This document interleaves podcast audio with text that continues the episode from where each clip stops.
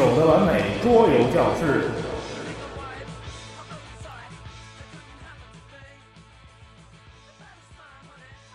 第二十七期，翻滚吧，投资君。本节目由主播就这意思与嘉宾瞬间思路于二零一四年十一月二十二日共同录制完成。大家好，新的一期的九的完美桌游教室又和大家见面了。本期的话题是：翻滚吧，投资君。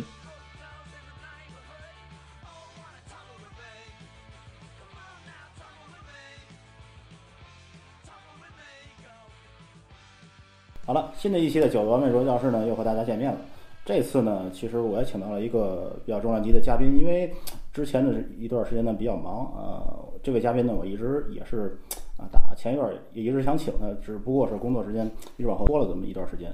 呃，这次的嘉宾呢，我们请到的就是啊戴斯的这个主编，呃，瞬间思路，呃，瞬间思路，对，大家好啊瞬，间思路，哎，祝介绍一下自己吧。大家好，我是来自袋子杂志的瞬间思路。呃，其实那个要说这段时间一起录音呢，这个没少录，啊，对对对，一块儿只不过是老九跑到那个 Mi Player 我们嗯对 Player 这边来做嘉宾，没哎，赶上，就是一块儿录出来。这回给反过来了，这掉了个个儿。对嗯，好在大伙儿都是这个都在天津，住的也不远，这主要是因为这个 DICE，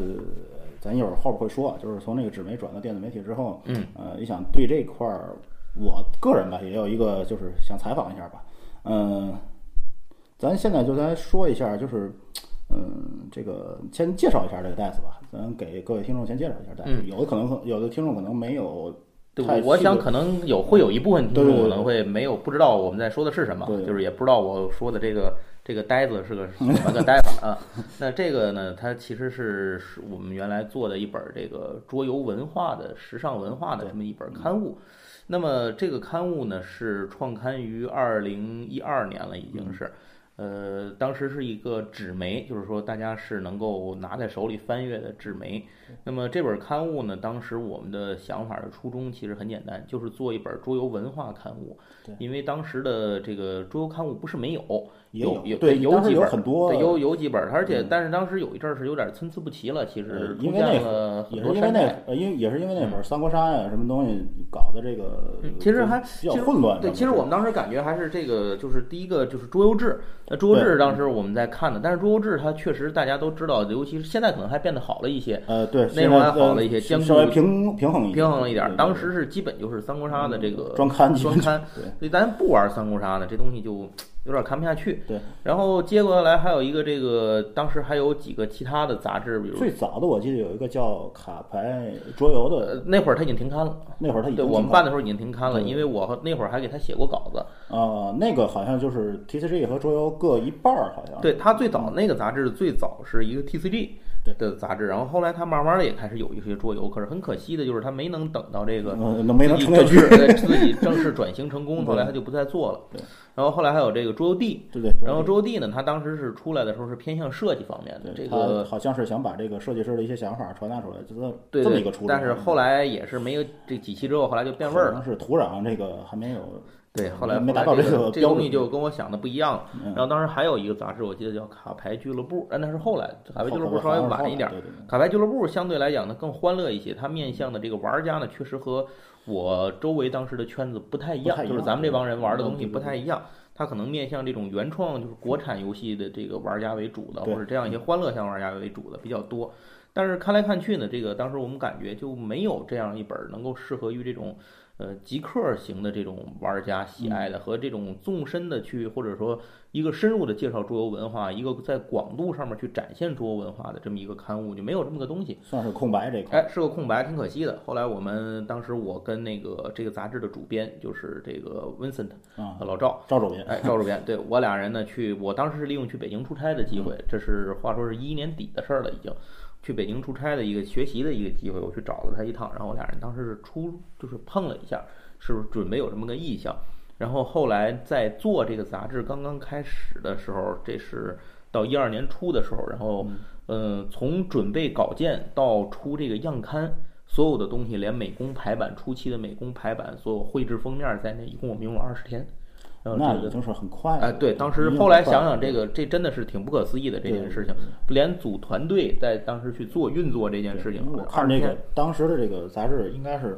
整整体制作还算是比较精良的，包括这个美工也好，，对因为其实这个班子里头除了我以外，剩下的就我是半路出家，我在这之前没做过的。别看我是学新闻的，可是我从来没有做过这个行业，没做过这个对，东西，没没做过，因为我后来是在这个公司里头，企事业公司里头做这个行政管理方面的工作，对，完全不一样。我写的东西都是行政文书，哎，对，我平时咱 可能是一样的工作，对对对。但是呢，这个方向这个团队里的其他人，首先这个 Vincent，然后这老赵嗯啊，这这这俩是一个人，然后还有我们的这个，有时候大家会可能这这对这个袋子杂志认识最第一眼印象就是封面上的画，对，对，很好看。那么就是我们的封面画家，这个这个是赵岩都是都是原创的，都是原创，对我每一期所有的这个封面和里面很多插画都是我们需要，对，都是自己来画的。呃，然后还有我们的美工，呃，再加上还有我们的里面还有几个翻译人员，嗯。那么他们呢都是原来就是做这个杂志行业出身的。呃，只不过就是大伙儿兴趣所在。哎，对，后来他们可能他们当时是做一本很早以前了，这是叫做《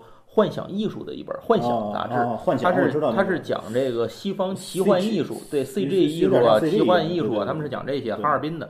然后后来这个杂志停刊了以后呢，他们就等于相当于大家就分散开了，分散之后各忙各的这些年，然后也是在杂志行业里，你像赵主编他一直在做的，像什么 NBA 杂志啊什么的，嗯然后我们这边还有一个高级高级编辑，就是当时给我，其实因为我是半道出家，嗯，但是我的稿子当时需一开始是需要有人给我审稿的，对，那么他是这个，但是那有一个寇老师，我叫寇老师，他以前是清音乐杂志的主编，那么这个团队对都是有从业经验的，对对对，都是很有经验的这么一批人，所以这个杂志才能够当时在这么快的时间之内，在二十天里面做出样刊来。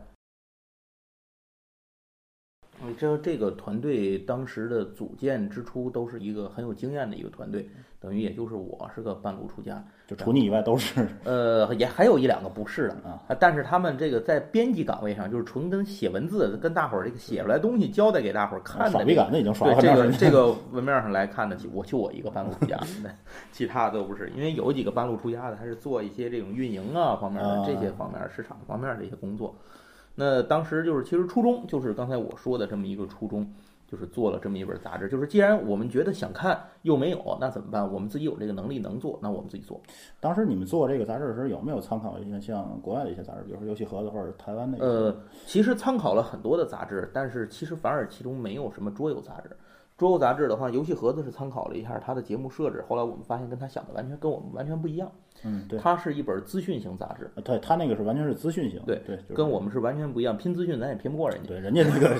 渠道比咱要灵通的多。当时那会儿刚开始干的时候，人也没有人认识你是谁，而且那会儿也没有什么这么多的渠道能够得到这么多的消息。对呃，如果说现在干的话，可也许我们会在栏目这个配比划分上把这个资讯再重新的哎会比例大一些，当时不敢不敢做那么大，就是所以主要还是主谈还是文化。我们参考的更多的是时尚类的刊物，就是我们的定位标准，比如说这种呃时尚型的这种，就时尚。啊比比如这种这种刊物，然后还有其他很多的这种但 是这种这种刊物里头都是广告，我怎么觉呃，得？是，但是它的我们从排版制作从风格上，对美工风格上，然后栏目的这种划分上、阅读节奏上，其实都是走的是这个路线，就是说，并不是以一个当时市场上的其他桌游杂志为蓝本来做确。实是不太像一种那种新闻性质的那种杂志，因为那种那种杂志反正就看上去有点儿有点儿那个，就是让人看不下去的感觉。对，因为我们自己平时也是，你像我之前也是这个，我原来也是做书店的，嗯，然后后来呃，这个他们是做杂志的，所以大家在出版业还是有点了解。对大家对这些方面有一些自己的想法，就是说不想知道知道这个就是读者想要什么。对，而且还有一个想法，当时就想让不玩桌游人看看，就是桌游这个东西做出来东西还是能够有里点高大头到底有高大上的东对对对不是你们想的是个这个底层的一种文化，或者说是一种边缘化的边缘文化，嗯或者说一种小孩儿们玩的东西，不是那么回事儿。不是玩具这种。对对对，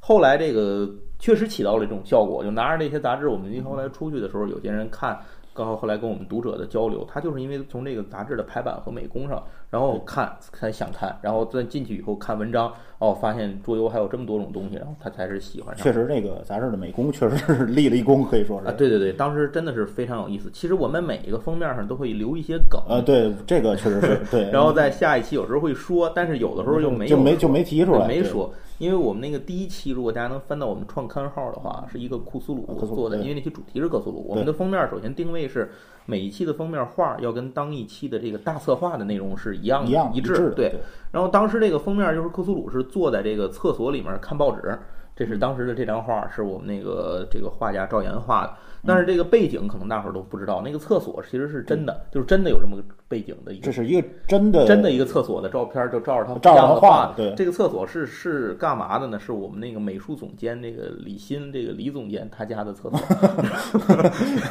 有原型的，对，就是照他做的。然后这个库苏鲁看的那份报纸呢，这个克总手里拿那个报纸。那个报纸上面的所有的新闻，其实都是，如果你把那个图片放大到我们的原来的原本像素的话，都是可阅读的。那真的是东西，有内容。呃，那个新闻是真的还是说有胡编的，有真的？比如说有这个，我们当时有写这个文森的搞笑的文森的赵主编出门时被雷劈，然后瞬移到伦敦，反正就有这种这种东西。对，然后也有一些真的，就我们里头大策划里后来提到，比如当时的那个库苏鲁的那个 COC LCD 当时比赛的那个冠军的照片然后还有一些这个有人买到苹果，我们也买到苹果手机发了疯。然后就是如同 这个这个确实是，都是一些真的东西。对，就是每期《戴斯》杂志的一个封面，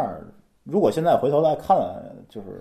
就是听众朋友们、听众朋友们可以回头再自个儿再看一下，这里可能会有很多就是你想象不到的一些东西。对，也会存了好多的梗。当时我们很大的乐趣是每一期大伙儿算是对大伙儿来讨论这个这个怎么把这个放进去，对对，怎么放进去。然后后来有一个每期都会有的东西，就是如何去放这个我们自己的袋子这个标志。又得让它能够有这个标志，又不能是每一期都这个特别突兀的，就放一个标志在那儿，大那放一个 logo 在上面。对对，每期每期这也是一个挺有意思的地方，每期都在想怎么做，这也挺哏儿。这个也是一个比较有意思的一个过程吧。然后那个就是，嗯，咱们所有的这些成员是全职的投入到这个里面去，还是说不是？其实一开始的时候。几乎所有的人都是用这个业余时间、业余时间来做。然后这个杂志大概出到了七期、六七期的时候，我和这个赵主编，因为我们两个人算是杂志的发起人，这个杂志是我两个人最早倡导做起来的。那么我们两个人就都辞职了。因为这个忙不过来，确实是忙不过来，我对都不干了自己的工作。其实这个，我觉得这个工这本杂志要是按照以前那个月刊来算的话，工作量还是工作量是相当工作量相当大。当时有点干的已经有点这个感觉像精神分裂一样，白天工作想一个事儿，晚上回到家到夜里头那个两三点钟睡觉了之前，每天就几乎没有在两点半以前能睡过觉。然后再去做这个工作，就把自己劈成两个人用。然后早晨七点上班，又出门了，又早晨又要去做白天的那份工作。后来也有点扛不住了这件事情，确实是很难。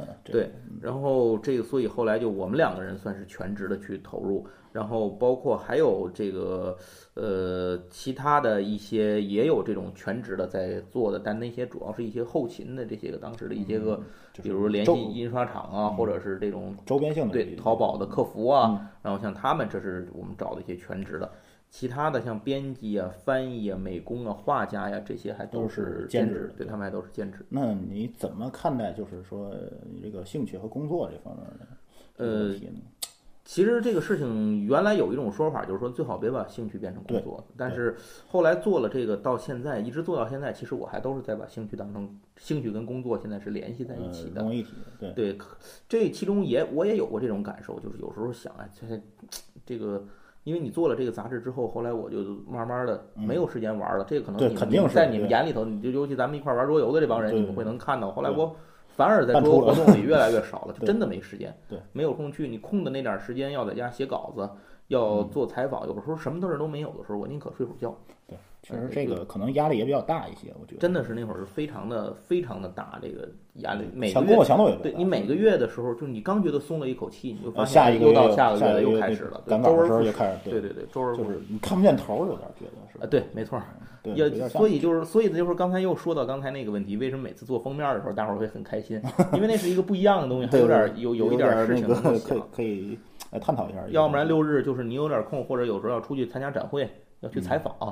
就是这些都是事情，你到处要跑。对那咱们这个 DICE 除了你刚才说的那种就是成立的初衷之外，呃，我们除了就是这种这个桌游文化这种东西，咱主要想传达的一种是什么精神呢？嗯，其实就想传达的，我觉得一开始啊没有想过太高的东西，就是我要告诉人家告诉人家什，么其实就想跟大伙儿说，桌游这个东西很有意思，嗯，玩起来有意思，看起来有意思，想起来也有意思，就够了。这就是我们最早的一个想法。嗯那么现在回头看来，就是嗯，咱如何定位当年这个 DICE 这种杂志呢？这种就是这种偏向于文化，就是这种文化倾向的这种杂志，咱现在回头看来，是不是嗯没有考虑到当时这种市场接受接受度啊？还是呃，必须承认一件事儿，就是当时我们有些乐观了，这个事情考虑的比较乐观。呃，在后来操作起来以后，并不是这么的乐观。这里有两层面的问题，就是第一个就是我们呃低估了这个市场的这个容量啊？呃，还不是容量，就是我们低估了在这个市场接纳的这么一个时间点的一个问题，就是说我们觉得那个时候可能有足够的人愿意接受这个文化对，哎，但是可能当时其实是达不到这个程度的，这是第一。嗯第二点就是说，有些人他能够达到，但是这些玩家他没有购买杂志阅读的习惯。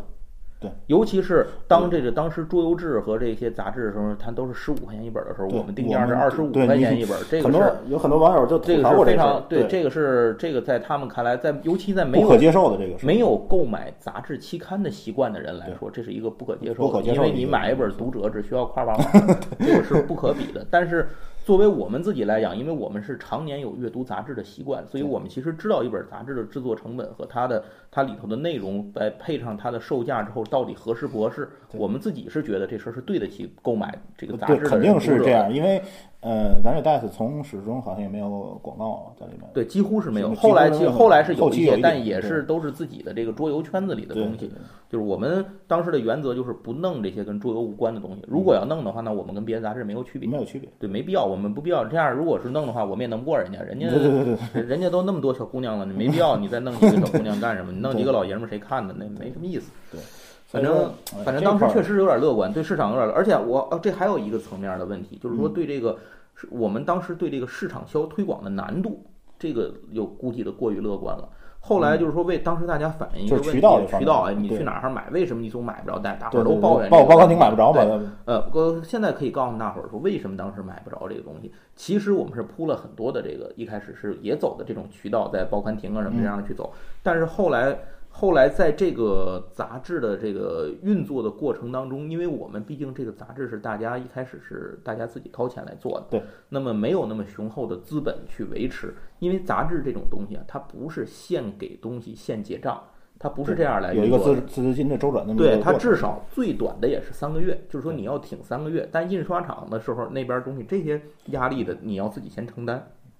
那么当三个月过了之后，后面就出现问题了，各地都出现了这个，因为我们好多当时想的很简单，给桌游店签个合同，让桌游店发走。事实上，这个很多桌游店其实人家也很很那个很乐于配合得很好，对，很很然后给你给你寄，人家把钱按时间给你打过来，有好多这样支持我们的，但是也出现了很多拿了杂志不给钱，压我们货不给钱。压货压货压货压上就是以一年这种周期压过一年两年了不给钱，然后还有这种就是还有的桌游店这个这个拿了这个杂志之后就这店就没了，呃，嗯他不干了。这个这个也啊是根据当时市场这个对，就是这种情况，就是什么样都有。可是你一家店几十几本儿、几十本儿，一家店几本儿、十几本儿，你这样连得起来，压力都集中到我们这边的时候，我们就扛有点儿有点儿有点扛不住有点扛不住。所以这就是为什么后来我们慢慢干脆把二渠道给去掉了，嗯就是这种所谓的这个二渠道市场给去掉了，因为它抽层被抽走的太多了。嗯，呃，你但是你杂志你定价在那儿，你又不像衣服，我衣服我十块钱进的，我敢卖一百，对吧？然后我给你便宜到八十，还显得是便宜了。可是书不行，杂志这种东西比较特殊，它定价就印在上它面。印在上面，呃，你再高你也不能卖的比它贵。对，而且现在卖的贵也没有人对买，，更何况当时的读者还有很多人还有这种心理，就是你不打折我不要。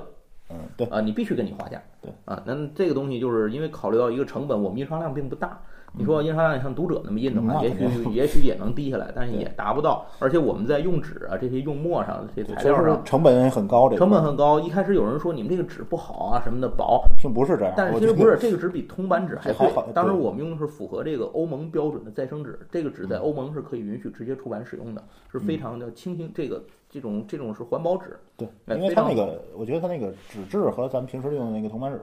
呃，不也不叫铜版纸，就平时咱用的那个杂种用的纸还不太一样。对后来我们就是把里头的这种要展现颜色的这种画面，嗯就是画家的那些地方用铜版纸铜。版纸，对因为第一期其实玩砸了，第一期我们之前没用过这种纸，大家也是一个尝试。第一期这个颜色出来之后，好多人就看到这个色色差特别深，然后还有些地方这个配色底色和上面的文字加在一起之后，你就看不清楚了。是不是就是说和你们当时做的那个稿，呃，有一定呃的出入？呃，数码样式完全没有问题的，因为数码样是用铜版纸印刷的，嗯我们的所有估色和配色是以铜版纸为基础的但是出来 出来之后，成品就不是这出，来之后，没想到这个这个成品变成这这个。环保纸出来之后，它这个颜色的呈现的这个效果和铜版纸截然不同。所以从第二期开始就不再有这种问题，就是用一期相当于交了一次学费。交了一次学费哎第二次我们就知道这个配色怎么去调整什么的，因为我看知道这种就是一些原版书，基本都采用的是这种，就对对对这种比较轻嘛。比较轻。对然后，呃，就是在这个纸媒整体的运营当中过程当中呢，你能就是从这个角度能给我们讲一下整个这个杂志从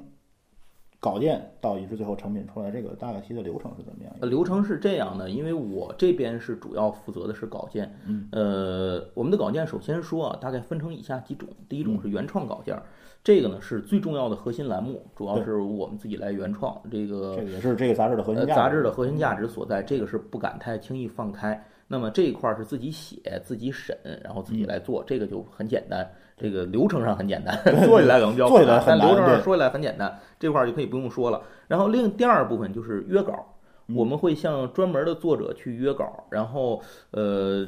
这些作者一般来讲会，我们是提前了解他们的。嗯，我们知道这些作者他大概是一个什么样的水平，什么样的影响力，然后他平时看过他写的东西，那么就是有一这些东定了解西对有一定了解，我们知道他的文字、他的文章适合什么样的栏目，我们是有目标的去找他，这是第二种。然后第三种就是投稿，我们其实一开始是没有开放投稿的，嗯，呃，我们杂志，然后后来才开始陆续把一些栏目和板块开放投稿。对。对，开放去投稿，然后这个时候开始也有大家很热情的读者，然后开始投稿，我们也由此结识了一批，当时后来给我们一直在坚持支持我们，直到现在还在支持我们的一些读者。对对对，对确实是这样。所以，那么他们的稿件投上来之后，要先到我手里，嗯，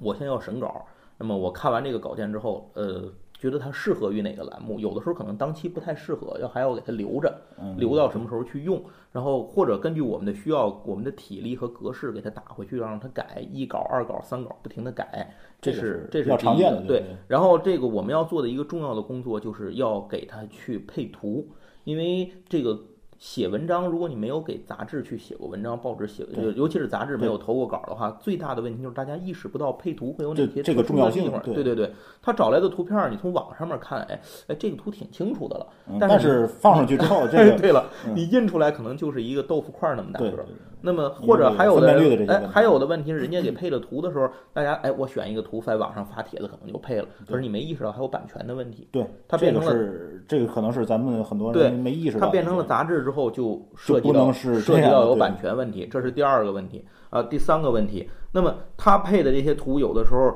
呃尺寸啊什么的可能都到了，但是它的这个大小尺寸互相不统一，或者说它跟你的文字配上来东西之后，让你感觉特别别扭，不哎这，么协调，有的时候你还有它这个图呢，或者它的这个图有点牵强，或者它跟那个啊。联系性不强，或者它的位置摆放不好，你都要去给它调。最重要的一个问题就是，有时候大家交稿是用 Word 来交稿，这个 Word 文档交稿，就把图片直接截个图就插在 Word 文档里交上来了，这个是没有问题。就是原来如果说你要是写个稿子发个什么东西，嗯这个传，咱们觉得看都是这样的，对对对，可是你交到美工手里处理时，问题就出来了。为什么？你那个图在 Word 文档里，它处理不了。对，嗯，它必须得要的是图片格式，所以我们就要交的时候要交给这些这些作者，呃，你怎么去，包括你怎么打包压缩文件，这个图片怎么去弄，这都要一点一点的告诉大家。当他们熟练了之后，就能大大的减小我们的工作量。对，呃，其实大概是这样，然后稿子过来之后再配，再放到栏目里头去，再给它排。有的时候那个哎，再排版，一般是一页儿是四呃一千字吧，嗯大概是这样一个基础，多点儿一千二三，少点儿可能八九，看图的比例，哎，再给它配好，这个比例是不是也有？就是这个数字是不是有一定的科学依据？比如说这个根据这个人们的阅读习惯，啊是呃，说对对对对对，嗯然后也根据你的这个杂志，比如说你用多大的字号，你一啊般留白是多少，这个版式是什么样版式什么样的？对对对，这个就不太一样。我们的标准一般是一千字出头吧，就是一一页儿，对一页儿。所以这样约稿的时候也好约，你就写个四千四千来字嗯，这就是因为我们的文以千字为为单位嘛，呃千字为单位，因为我们的文章一般一个约稿类的栏目大概都是要四页儿起，嗯，四页儿起约，很很两页儿的很少，那么就是四千来字，他告诉你大概就是这样，所以这样也好控制一些。对。然后是这些除了前期的这些流程，后期比如说像印刷一些东西，你们还需要呃，去需要，其实每一期这个方面就要感谢这个，一个是赵主编，因为我在天津，嗯我主要负责文字方面的工作。那么下印厂的工作开始就是交稿之后，我就可以歇一个我大概可以有一个礼拜的时间能够放松一下。嗯那么这个时候是他最忙的时候，他去他带着把控这个，对他带着美工，嗯他们两个人要去印刷厂盯着，经常是就尤其是印刷厂，首先这个流程是这样，我做好了之后，我们的美工排版所有都是电子版，对。那么电子版做完以后会做一个 PDF 格式的小样出来，这个数码、嗯数码样发到这个印刷厂他会给你打一个样样刊，先给你寄一个样刊出来。啊，样刊我们看了之后，哦，没问题，都可以，或者哪儿改一改，最后都定好稿了，哎，定版给他，他才开始下场印刷。这个时候要印刷的时候，就是我说的，他们俩人就要到印刷厂去盯着，看这个具体要看什么呢？具体在那儿看，比如说，如果出现有色差一出来，哎，就有问题立马就要马上要改。停，然后或者是有一些什么突，就怕有突发情况。其实一切你能想到的问题都不是问题，怕的是出现你想你想象不到的问题以前没有遇到过的一些问题，怕的是你想不到的问题。比如说它印出来之后，它可能要在那儿挂几天，就是它要挂一段时间，它要晾把这个晾晾干，但有可能导致一些气候或者什么样的原因，它它 导致干不了，干不了，哎，这都是问题。或者说他到那儿的时候，我们以前还出现一个问题，到那儿这纸的类型没了。嗯哎，纸纸存货存有，货不足，哎，说给你，因为没运来，你怎么办呢？纸的尺寸，比如说我跟你这个差了几毫米，那那怎么办呢？这是 马上那个美工就得在那儿改数码样，就得把那个尺寸给人改了，嗯，然后配合就是这都是各种各样突发的问题，稀奇古怪，但是它就会影响到你的质量，这就是很大的问题。所以就是他们在那儿每天要有时候是在那儿要过夜，要印刷厂里过夜的，对，这样就在那儿盯着们印刷厂一般是拿两把椅子一对在那儿一睡觉，就跟着陪人跟人陪绑，对，就是这样他。印刷厂一般就是二十四小时对对对，他们运作的嘛，对，没错，嗯，他们都会在那儿都会在那儿印刷，而且那里头待时间长了，又那个又又味儿，而且噪音又大，嗯就非常难受。那个那个环境还是 不是太好。那在这个就是在这个甭管说是这个纸媒也好，还是现在这个电子媒体也好，呃，这个 DICE 这个存续当中存续的过程当中，给你啊，就是给你个人最大的收获，你觉得是什么？我觉得最大的收获应该说是说对这个桌游这个东西的一个理，解和这个这种热爱的感情吧变得更深了，就是重新认识的时候对重新认识的。我以前就是一个玩家，咱玩的这个角度然后现在有很多事情能够体会到从业者的不容易，就是因为你们是不是也采访了很从不同的角多这个度来想呃，采访也采访很多从业者吧？啊，对就，是采访过很多包括设计师啊，包括对，这个因为我们这个杂志里其实的一个，这可能老九你知道，就是最大的一个特点就是采访的东西比较多。嗯对，事实上我们到后来的时候还尽量压低了采访的量，嗯把这个采访的文章呢打散，就是以前是大篇大篇的有采访文章。后来我们把它打散到这个主题文章里头去，比如打散到某一个介绍里，前半段是介绍，嗯后半段是是采访。其实那些介绍从哪儿来的？那些介绍本来也是采访。也是访谈录，对，你就把那访谈录拿来之后，就要把它打散了，变成文章，提炼出来，写好了，铺在前头，再把那些不适合打散的东西放放到后边儿对对对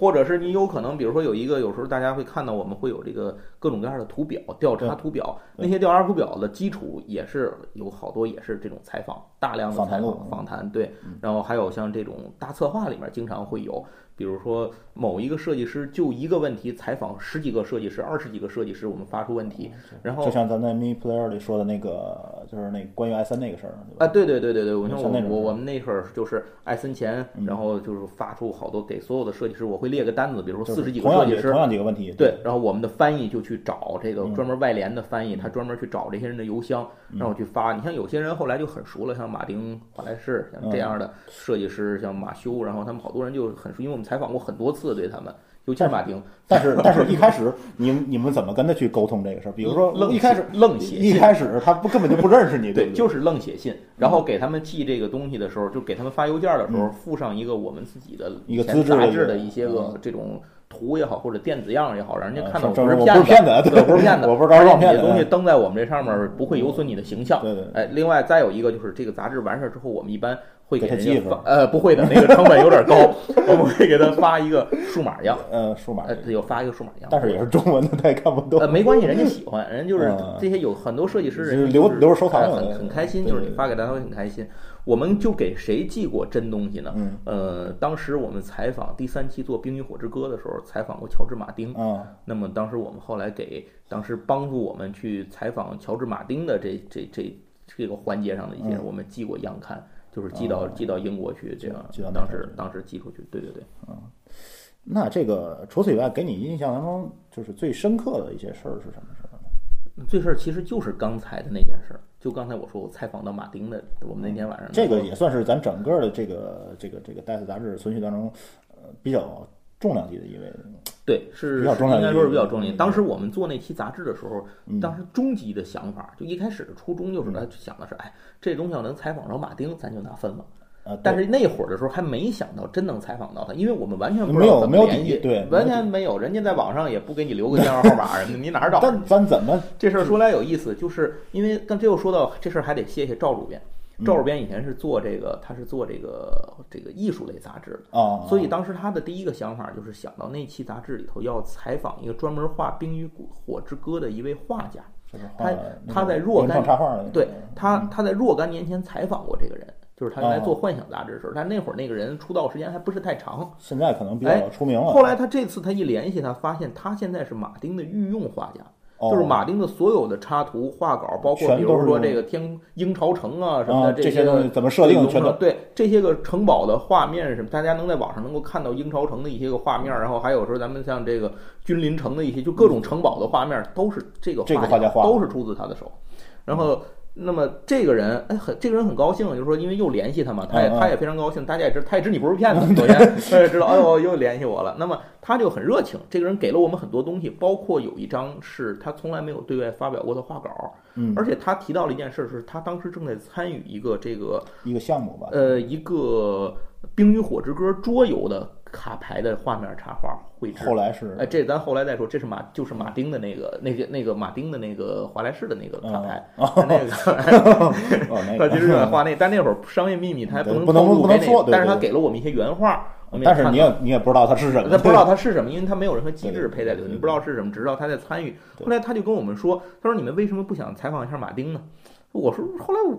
这个想你这事你说你们是和你们鬼才不想采访呢，那是不采访不上嘛？所以后来就问他说：“那您看能联系吗？”他说：“我能帮你们联系。”嗯，哎呵，这事儿就可能就行了。当时老赵就在马上在打电话给我们说，所有人当时是那天是下午吧，大概是嗯所有人都上线，就是今天晚上大伙儿都上线，我们有一个工作群，嗯，然后今天有可能能够联系上这个马丁，然后大伙儿就等着。你问题在这边拟定问题，就是假如能联系上他问什么问题，因为你不能问太多，对他那边问不了太多。结果他给联系到的是马丁的私人助理，哦，哎这个私人助理听说这件事情以后，因为有这个画家的引荐，嗯。所以他也同我意认为你们不是骗子，对。当时马丁很忙，他正在英国做一个巡回的一个这么，我差点说成巡回展览，不是巡回展览，他正在做这么一个巡回活动，嗯，哎，宣传活动，所以他只能用抽空的时间来回答我们的问题。就是他那边的中午休息的时候，就是我们夜里十二点，夜里十二点，哎，那我们就所有人在线把问题拟好了之后，等着嗯夜里十二点发给他，就是发到这个助理手里，助理过了一层给马丁，嗯马丁看完立刻用这个邮件再给我们。回回来，回回来之后，这个东西到群里头马上开始翻译，就是把它译出来，译出来之后再拟文儿，这就是后来大家看到的那个在第三期杂志上那个大策划里面有一个重磅重啊磅对对话的那个栏目，对对话马丁嗯那篇文章就是那天一夜里头大家在线等出来。啊，这个确实也是很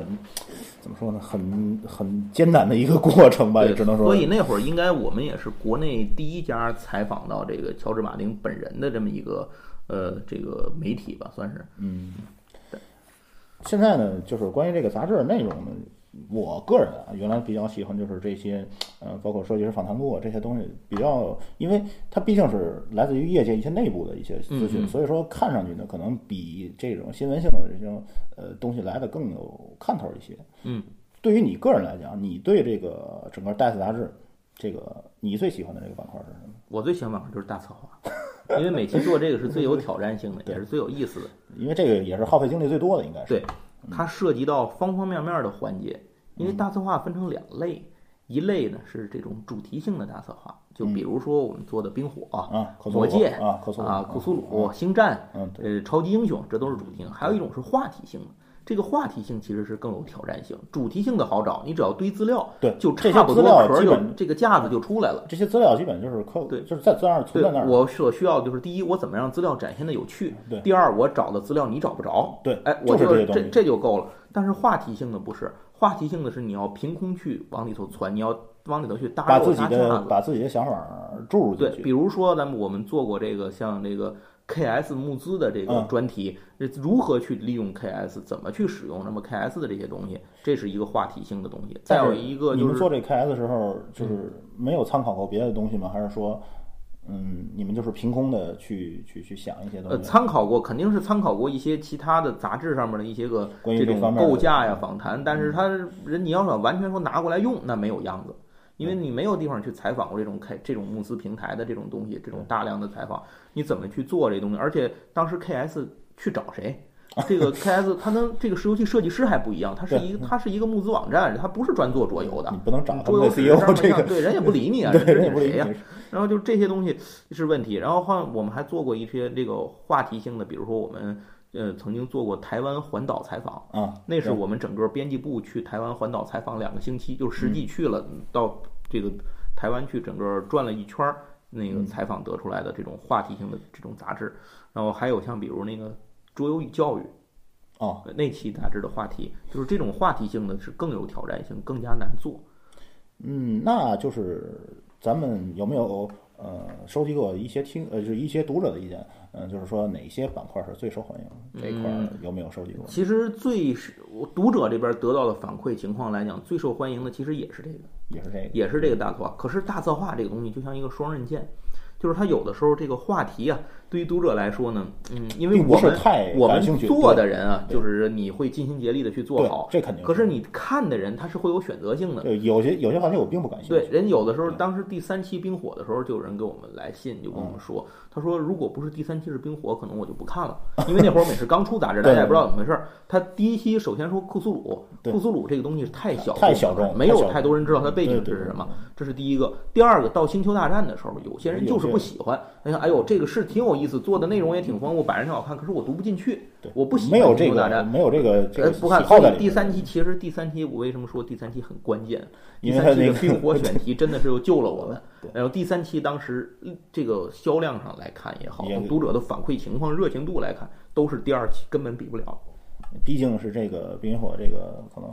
读者人数啊，对冰与火比较，而且当时我们第一是国外是采访到了马丁，然后国内呢我们是直接采访的曲畅。啊，可能会不会就是说有一些不不玩桌游的人也会来有非常就关注后来这个袋子的读者的群体里头，这个比例越来越高，我估计后来能超过三成以上。这个读者是原来不玩桌游，他是因为看到某一期话题是他喜欢的，他由此开始嗯比如说这看冰与火。这期对吧？对对对，看由此开始看这个杂志，开始知道什么是桌游。他之前甚至不知道桌游是什么，就有很多这样的读者。这个从这个入坑总比那个从呃从那个什么入坑也好啊，那个我就不说了啊。对，反正这个真的是挺有意思。我们当时的设想就是，这个杂志有两个想法：第一，让玩桌游的人看到桌游之外，它有这么多的东西；让不玩桌游的人看到，哦，这些东西最后都能被桌游统一起来。对，哎，这就是我们当时的一个想法。所以后来说，从某个程度上来讲，也基本实现了这么一个目的。只是规模还小了点儿。对，主要是咱这个 还是呃怎么说呢？就是说以前我也跟好多这些专访嘉宾也说，就是咱这个市场确实是还是没还是没达到这个此时此刻的市场已经比我们当时当时要好好很多，真是强太多了。对，但是还是不足以那个去达到这个这么一个标准，我觉得对养活不了，养活不了。对，那么就是咱们，你方不方便透露一下，就是咱们这个杂志里最不受最不受欢迎的？我我猜到是这个问题。那不受欢迎的板块，从大伙儿的反响来看，就是每一期它其实是比较分散的。啊，就就是有可能这一期，呃，他会对这个板块有点意见。对对对，因为对对，就是是这样。但如果比较起来来讲，中枪最多的，我觉得中枪最多的应该是游戏介绍。嗯，可能就是纯教你游戏怎么玩的那个板块啊。那个记得哈，那个原来我们每一期啊会选几个这个游戏，对。后来这个改版之后呢，到了一三年改版之后，就变成每一期会做这个。四个难度不一样的游戏，从最简单的到很复杂的，这会儿就好了点儿了。这个时候就好一点。那么刚开始的时候，这个栏目有的时候大家觉得哎做的不那么好，或者包括有的时候可能你会说的，因为我们不想完全的照搬说明书。可是你不照搬说明书，你改有些地方就会删掉一些或者少一些什么，少一些细节，细节，对对对，人家就会觉得你说的不完整啊，或者怎么样。我只只要你这个出现特殊情况时，我从这上查不到。哎，哎呀，这个就就这个，但是这种东西它毕竟不能替代说明书，对不对？对，我们当时是这样的想法，后来所以到了最后改版的时候，跟大家说明了一下，所以这个这种投诉才变少。可能也是因为什么呢？就是说这个，你比如说你说一个游戏，我知道这个游戏，嗯，那我也可能就不。看，不对，所以他觉得他会觉得我这一页对我来说完全没用。对，甚至还有一些人看了以后，就是有些游戏他是完全不爱玩，比如说策略玩家，他不爱玩这种毛线类的游戏，他就觉得这你就不应该有 这东西。也有人发来过这个里头写，有人跟我们说说，你们就不应该有 TCG 游戏。其实我们这里头啊，这个杂志一共一百一百二十页的杂志，那么 TCG 游戏当初的比例的规划是大概在二十页左右，不到二十页，呃，是大概十六页吧，可能是还很少的一个比例。但有人就说这个比例太高，然后也有人说这个太少，太少了，你们应该把这个比例超过一半以上。所以这是众口难调的一个东西，因为每个人的这个关注的东西都不一样，所以说。你们也是在这个不断的办这个杂志当中，也是在不断的调整。对，我们自己也在不停的调整这个这个调整从来没有终止过。对，嗯，那么就是说，在这个杂志这个整体的运营过程当中呢，除了你刚才说的这些问题，有没有还有一些你根本就没想到的过一些问题？除了印刷那方面的那些？呃，有，比如说刚才我说过的回款问题。嗯。就是这，当时你们就是真的之前万万没想到，对，万万没想到这个回款会如此的困难，而且我们考虑到过会有坏账，就是我们想过这个坏账有一部分损失率的这么一个有损失率，但是损失但是没想到这么，但是没想到这么高，损失太大了。而且这里还有一个问题是，有些这个像这咱这个桌游店呢也好，或者什么也好，他们这个人家是就忘了。真的就是忘了给你，他不是诚心的，对对，忘诚心的，对对。但是他架不住忘的多了，到我这儿就 太多了，这个东西就影响到我们的运转了。因为你到印刷厂跟你结账，印刷厂可不忘我们。对 你到时候你按期还得给人结账，你不给钱，人不给你开机器啊，这事儿是问题。对，嗯，所以这些东西就是没有想到。另外一个还有一个没有想到的这个东西，就是在这个运作过程当中吧，我们的后面的仓储物流啊什么的这些块没跟上。对确实是没跟上，因为这块儿咱们有今天也可以跟大伙儿说啊，有什么说什么。呃，我们的这个团队本身是在杂志杂志的这个制作上，那么杂志的后勤这个运作上面是我们的后来的一个这个呃投资方来做的，后期有投资，后期有投资投投资方，那么他们来配套做的。可是他们配套的这批人不只为我们一本杂志服务。人家是一个，人家是出版集团，对专门的一个一个团队，对对，人家旗下要负责好几本杂志，所以有的时候加上你又是一个新做的，人家原来带的是没有你挺好的，对，加上你给人家加了工作量啊，对吧？所以这个东西在里头就会出现各种各样的意想不到的各种问题啊也好，这种这种小麻烦啊也好，就是或者统计错一些数字，地址写错了，电话不对了，这些都有，太多了这样的问题，嗯。那除此以外，就是说你们的这个纸媒这个阶段当中所面临的最大问题呢，是我除了你这个资金这个问题之外，除了资金问题其实就没有问题。但是后来这个就是有注资之后，是不是会好一点？呃，是，但是后来再到呃到我们转型转成这个自媒体啊，现在转成自媒体的原因就是后来的这个资金没能再到位。啊嗯，这么一个原因。所以这个其实做纸媒是非常烧钱的。对，它最大的，它就是你就是做手指，你做的是 屎，只要你有钱足够烧，你也可以做下去。对，但是你做的东西就算是这个，你就算做投尽心尽力去做这些东西，如果你没有足够的资金去往里点着烧的话，你烧不动了，你这个杂志其实纸媒就生命力就差不多到头了。但是就是咱现在回头看一下，就是咱当时组建这个团队，是不是没想到会是这样，或者说是嗯，应该说估估计的有些地方确实过于乐观了，在这个市场。可是这个团队当时组建的时候也想到了各种各样的困难，尤其是这个老赵，嗯，然后还有我，我们两个人辞职来做这件事情，那就是破釜沉舟了，破釜沉舟了其实已经来做这件事情。对，其他的人呢，他们是兼职来做，人家消耗掉的是热情、时间上的一些成本？对对，这种牺牲了很多私人生活的时间，人本来可以休息的，或者呃怎么这这种人家可以干点什么的，这完全都干不了了，大家都搭进来了。包括这些翻译人员，翻译人员也非常累。我们的几位翻译真的是非因为我常看很多专访的，应该都是通过翻译那头儿之前做过对，而且我们的好多资料到手里的是英文资料。英文资料，对，人家外方给你的时候是不管翻译的，你那这个资料的来源是嗯一有两种，一种是你直接从网上去去翻去找，啊，这个这个啊是咱比较普遍的嗯然后。再有 一个就是直接去找他们要，我们联系，比如说我采访你，采访这个，比如我采访马丁，嗯，那么我需要你给我一些你的生童年，比如说我想要一个你个人简历，哦，我想要一个这个树蛙的这个发展历程，发展历程的一个简介。对我采访阿斯莫代，那么我需要你给我一个阿斯莫代的一些个市场上的一些规划嗯或者怎么样的一些东西。那么人家拿来的东西，有的人可能像阿斯莫代那边，咱中国有分公司，像姚总比较好沟通金属他就给你翻译了，给了我们。但是有的没有的，人家是没没有人没有人给你找人家他也没法给你没有人会给你找中文翻译。给你的给你的就是这些，对这没有办法，那你就只有他自己来做。那么就是咱回头再看的话，这个咱们这个袋子咱是没有最终走下去的原因，除了这个资金问题，呃，其实最关键的就是资金问题，这其实真的是最关键的就是资金问题。但是导致这个问题的结果，我想很多。呃很多，其中有一个重要的原因，我觉得就是袋子出现的时间有点早。如果说你现在再来去筹办的话，或者是再推后一段时间，你觉得呃会不会比之前的情况稍微乐观一点？如果现在来做的话，有可能会乐观一点，但是我觉得仍然不足以支持支这样支持这么像一个团袋子袋子这样的一个纸媒去发展。对，它有可能能够支持一些像是这种，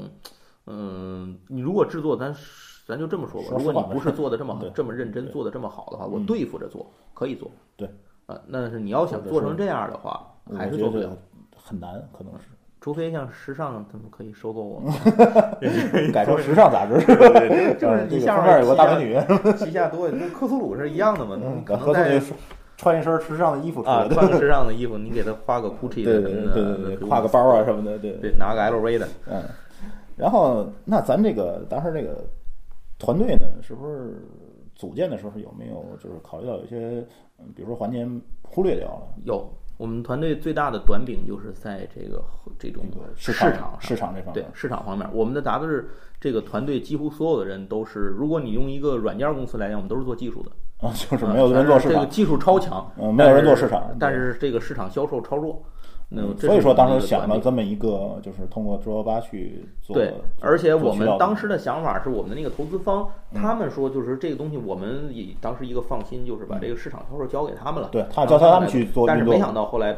运作的并不顺畅这件事情。那这方面儿就是说，他们那头儿有没有他们一些，就是投资方有没有他们的一些想法？他们肯定是有他们的想法的，比如说他们不想让他们投入新的人力，就是他不愿意招新人。那么你让人家原本的工作人员，人家人家原来负责两三本杂志，现在多一本变成三四本了，这个工作量其实是就是非常大。对，呃，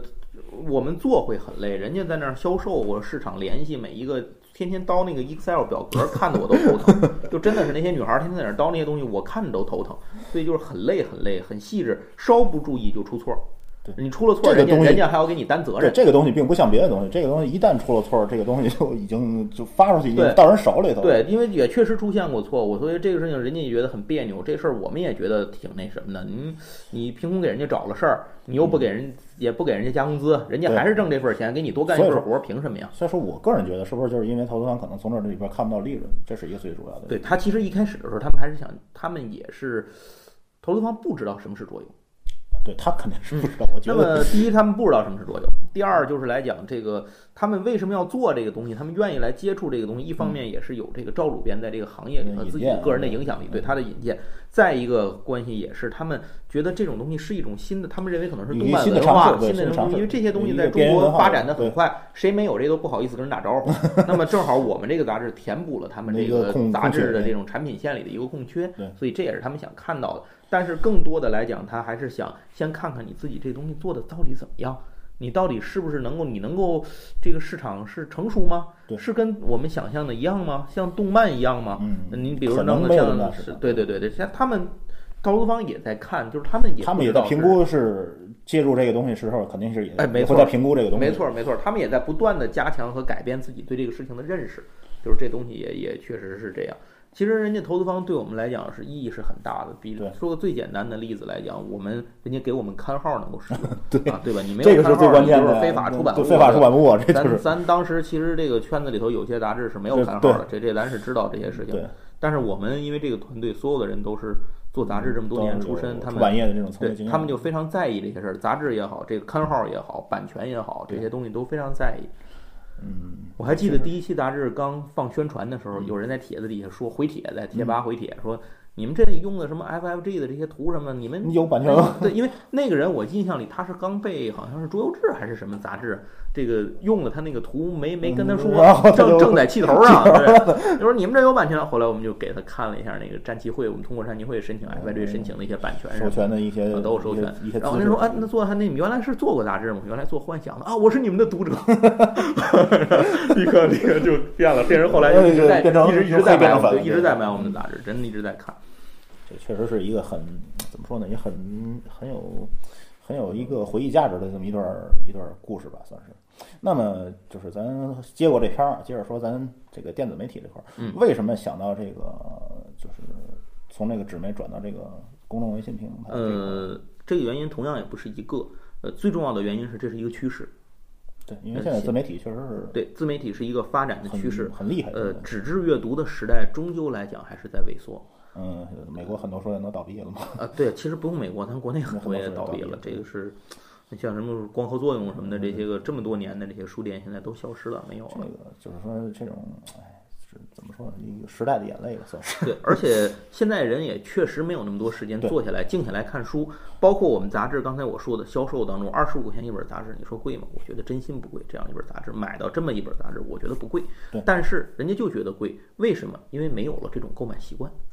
对，因为呃，现在就包括你们刚做纸媒的时候，可能是当时这个微博也好，还是微那会儿可能还微信还不是这么，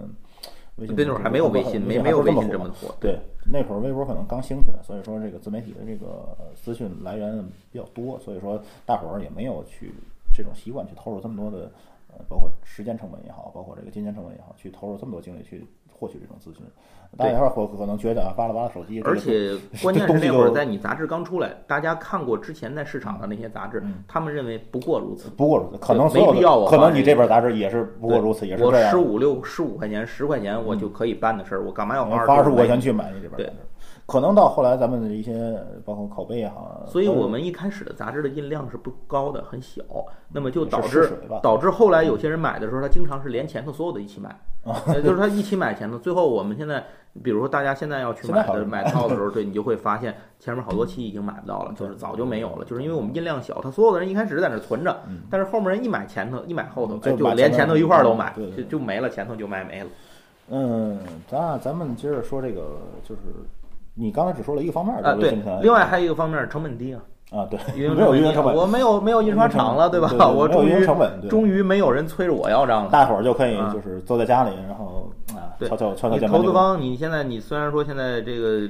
老投资方你撤了，但是你不给我们这个投资没有这个钱的话，我们自媒体一样在运转。对，你不会影响我印刷送到读者眼前去看的这个过程。这个只是就是大伙儿投入一些时间上的成本就可以了啊。对，时间和精力上的时间上的精力成本对，没错。这个嗯，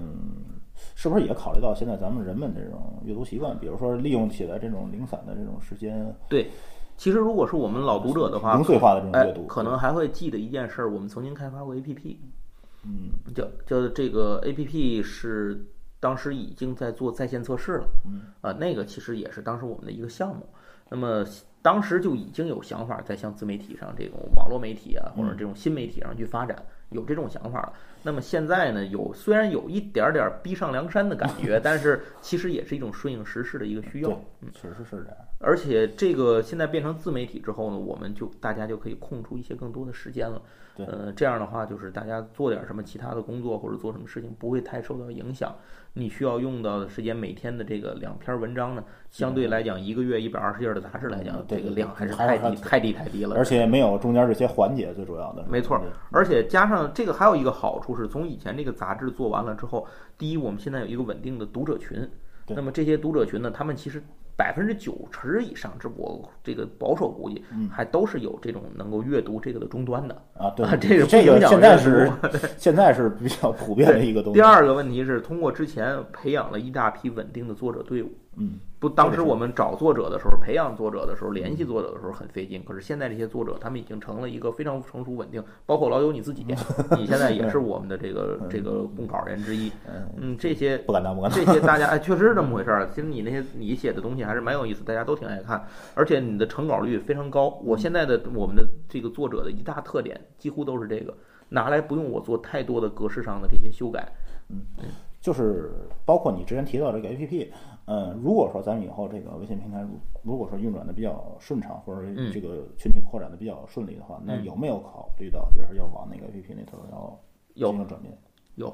肯定会向这种多媒体的这种形成这种方式。去转变，这个是将来毕竟还是要从那微信那个图标里头把它跳出来。哎，对对对对对，没错没错。你 有一个自己的图标的。现在到底 到底是寄生在人家的这个底下来做的？看要看人家眼色的，对。而且我们又不是一个这种搞病毒销售的，这不是你听说案例吗？不是说这啊，对对对对，或者说你转发这个多少次，对对对，看你参加抽奖赞什么的，对不对？我们也不搞这些玩意儿。对对对，那个除了咱们这个 DAS，除了这个每天推送的这些文章之外呢，还有。有有没有一些别的活动？比如说早安米宝这些活动啊？对，这个早安米宝可能大伙儿通过我们杂志也好，或者说有些人很多不少读者也亲身参与过。对，那么我们的 对，我们的另这个线下的一块儿这个大的活动是。嗯，现在空出了时间，就是说我们时间多了，那空余时间多了，就可以更多的来操心做这些个花在这个线下活动上面了。所以这也是为什么现在早安米宝开始这个搞起来的这么一个一个原因。之前可能也是因为纸媒那会儿牵扯的精力比较多，精力顾不过来。我们当时也参加展会，像 IEBG 啊，对这样那会儿也去。一搞展会就要告诉大家，下月杂志要晚出刊，对对吧？就这些人，张三李四都在都在这儿待着，就不可能在这边待着，这就没办法。呃，经常会有这种事儿，大家读者也有抱怨的。你们这老我多谅解吧啊，我老估算不好，你们杂志是不是寄刀？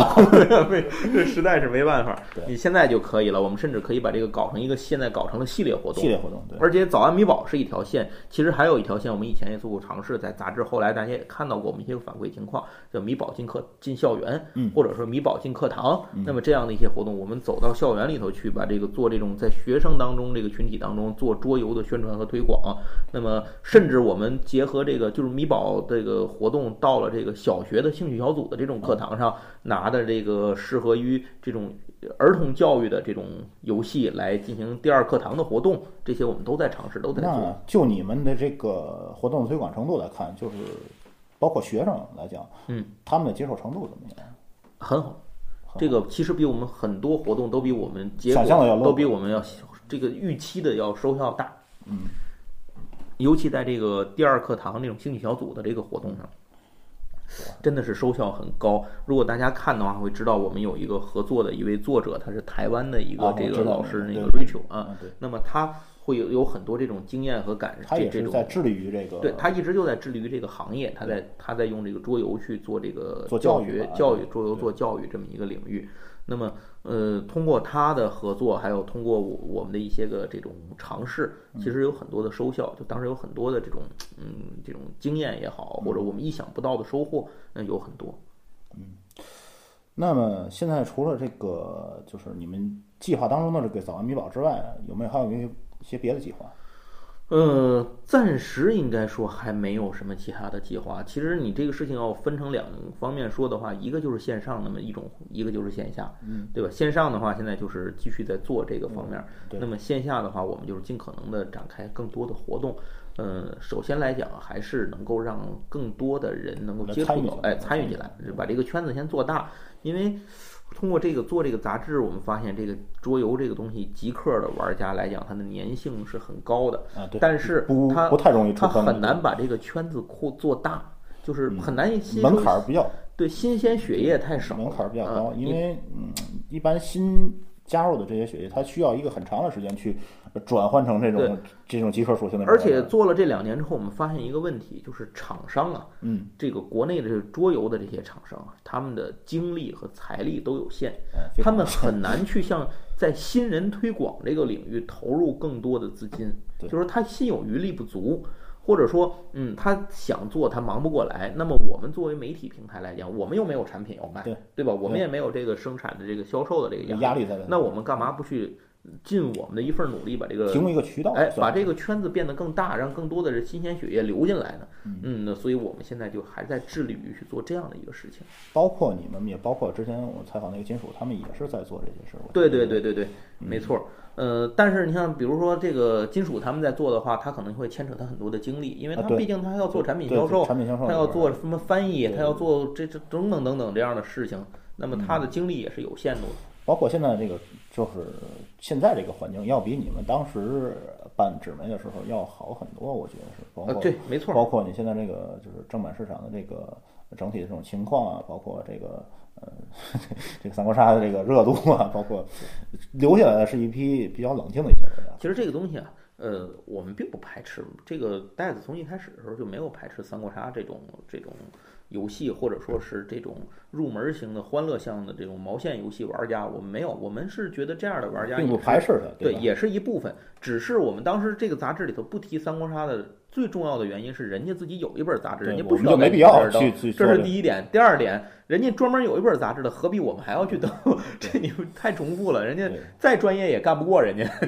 你直接看人家那个就好了，直接买人家的看就行。所以有时候也有一些读者有这个方面的误会，就是说为什么你们是不是看不起三国杀呀？为啥没有？呃不是，呃是不是这种原因，是是因为傍不上这个东西两条线。如果当时我们要去做三国杀专门的东西的话，那我何为什么不去直接看人家的杂志呢？对 对吧？就是这么个。那么咱们就说一个呃，说一个比较敏感的事儿，下边就是这关于这个微信公众平台呢，现在很多都有这种盈利的项目，包括我关注的一些呃这些平台都有一些盈利项目。咱们 DICE 有没有这种打算在后面？呃，如果说它有盈利的可能的话，那我们当然是这这个，我们也是愿意能够看到让它去盈利起来。毕竟盈利，咱不说这个盈利这个事儿啊，咱就说这个盈利这事儿对于整体的这个发展是有一个好处。这是好处，这说明这说明这个产业成熟了，对，这是一个标志。那么现在其实要想盈利，从现在的情况上来看，我们压根儿压根儿没打算这事儿。也也没有考虑到这个利润点在哪儿。呃，暂时还没有去想。我们现在暂时想的就是要把这个东西袋子的这个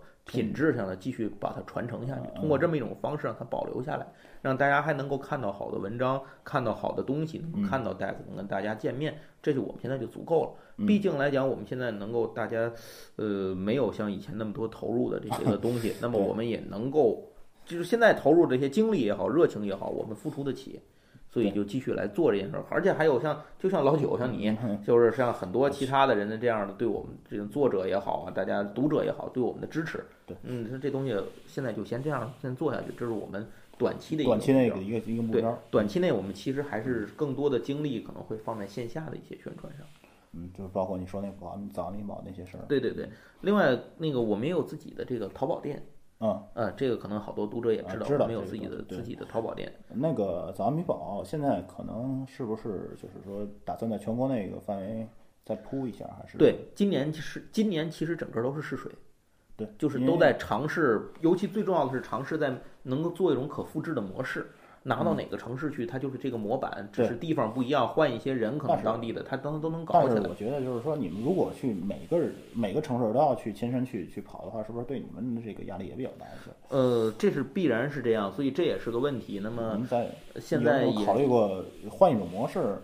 呃，也在考虑，这个确实也在考虑，但是现在这个东西还没有太成熟的这个，就是我们完全我们不派人到现场，完全交给当地的这个主办方来做的话，这个东西呃没法把控，有些环节没法把控，因为我们担心的是这个东西的效果能不能达到，因为这能不能达到你们的这个预期，对，这是最主要。对，而且这里头人还涉及到一个问题，还有一个厂商利益的问题，人家支持你活动的这些厂商，人家要求的是相信的是你袋子的这个不相信那些主办能力，对他有可能他人家不认识你，所以说这个他就要求我们人必须到现场，那我们就得到。但是现在来讲，大家知道我们是没有投入的这件事情。如果要去的话，一切差旅什么费用都全都要自己掏，自己掏，而且关键是可能还要请假，对，大家都上班要请假，这东西不太现实，操作上只能说这个尽量的去满足去做。所以这个东西将来我们也会慢慢的培养一些在各地的各地的合作稳定的合作合作伙伴吧。对对对对，现在也在尝试在做这些事情，并且我们也得到了一些支持，比如说像天差天这边的他们的。我觉得像北上啊这些，对对对，北上广这些地方应该是比较好。没错，对。其实我们还是想能够偏向一些这种，嗯，呃，有这种文化底蕴，或者说有这种一定的这种接纳、接受程度的这么一些个二线城市，嗯，或者说就不至少不是这种这种超一线的大城市，北上广深，北上广深这种这这种，嗯，如果只集中在这几个地方的话，资源过于集中，其实没有达不到我们最早想的推广的这么一个目的。其实这些地方也也推广的差不多了。对对对对对，各地都有很成熟的这些东西。你比如这回上海搞这个可汗，嗯，他就是人家上海这边的他们的这个 A 社 A 社搞的吧？呃不，A 社其不是不是 A 社来 A 社提供出来的，是是，对对对，他们最早提出这个要求需求的人这一批就是这个这个本地的玩，对本地的人本地的玩家。然后像 A 社呀也好啊，什么游人码头也好，都是人家去联系的。人家给跑的，那么这就是说明这个地方就已经很成熟了。上海说这个这个环境就土壤是非常好的。咱也自个儿搞一回 啊！对，我那天看好像那天我看好像也有说各地都有这个回去都有说，哎，我们回去也要搞一回，要搞。是不是在这个大会当时就有这个不同地方玩家就要考就讨论过这个事儿？这个好像我还真没太在意，因为我没太注意。我也是后来都听说的，都是我回去 回去之后都要兴奋，都要复制一下这个模式，复制一下这个模式，我们要搞一下，搞出各地的这种这种。这种像可汗大会一样的，甭管叫什么，甭管叫什么可汗或者是别的吧，对皇上大会啊，对对对对。好了，那个嗯，这期的访谈呢，咱基本也就先到这样啊，也非常感谢瞬间的这个到访啊，也非常感谢戴斯做呃戴斯这么多年的这么一个陪伴吧啊，也希望戴斯不管以什么。方式也不管是这种纸媒方式还是电子媒体的方式呢，啊，继续活跃在我们玩家当中啊，继续呃捡起这个推广和这个传播桌游文化这么一个责任吧。我们自己肯定会坚持这样去做，然后同时呢，也是借这个机会吧，感谢大家这么长久以来的一个支持，别管说是纸媒时候的支持，还是现在还是现在的这样一个一个支持。那么也希望大家能够有机会的话，呃，袋子也好啊，还有或者是是桌游桌游这种。方式也好，能够推广给自己身边的人，啊，这样我觉得也就够了，这样就就达到这个目的，达到我们目的了。这个，嗯，不忘初心嘛，对，没错，这样就至少说这个事情上面之前的付出和努力，我们觉得值，也算是有回报。对对对对对，呃，借这个机会就再次感谢大家。好，再次谢谢瞬间啊，也谢谢老九。啊，好，谢谢，好嘞，那我们本期节目再见，先到这样啊，下期再见，再见，哎。好了，本期关于 DICE 的专访内容呢，就先到这里了。有兴趣的听众呢，可以通过微信公众平台搜索“完美桌教室”，找到我们，留下您的听后感想，或者登录新浪微博关注“就这意思”，数字九字母 J，数字一数字四这四个字符，通过私信或者评论反馈您的收听意见。您也可以通过荔枝 FM 和喜马拉雅的官方应用程序给我们留言。iOS 用户更可以通过登录 Podcast 搜索“完美桌教室”来订阅我们的节目，并给予评分。您的意见就是我们前进的动力。节目最后呢，我们还是要放一首歌啊！这首歌的名字呢，其实就叫做《Death》。好了，感谢各位的收听，我们下期再见。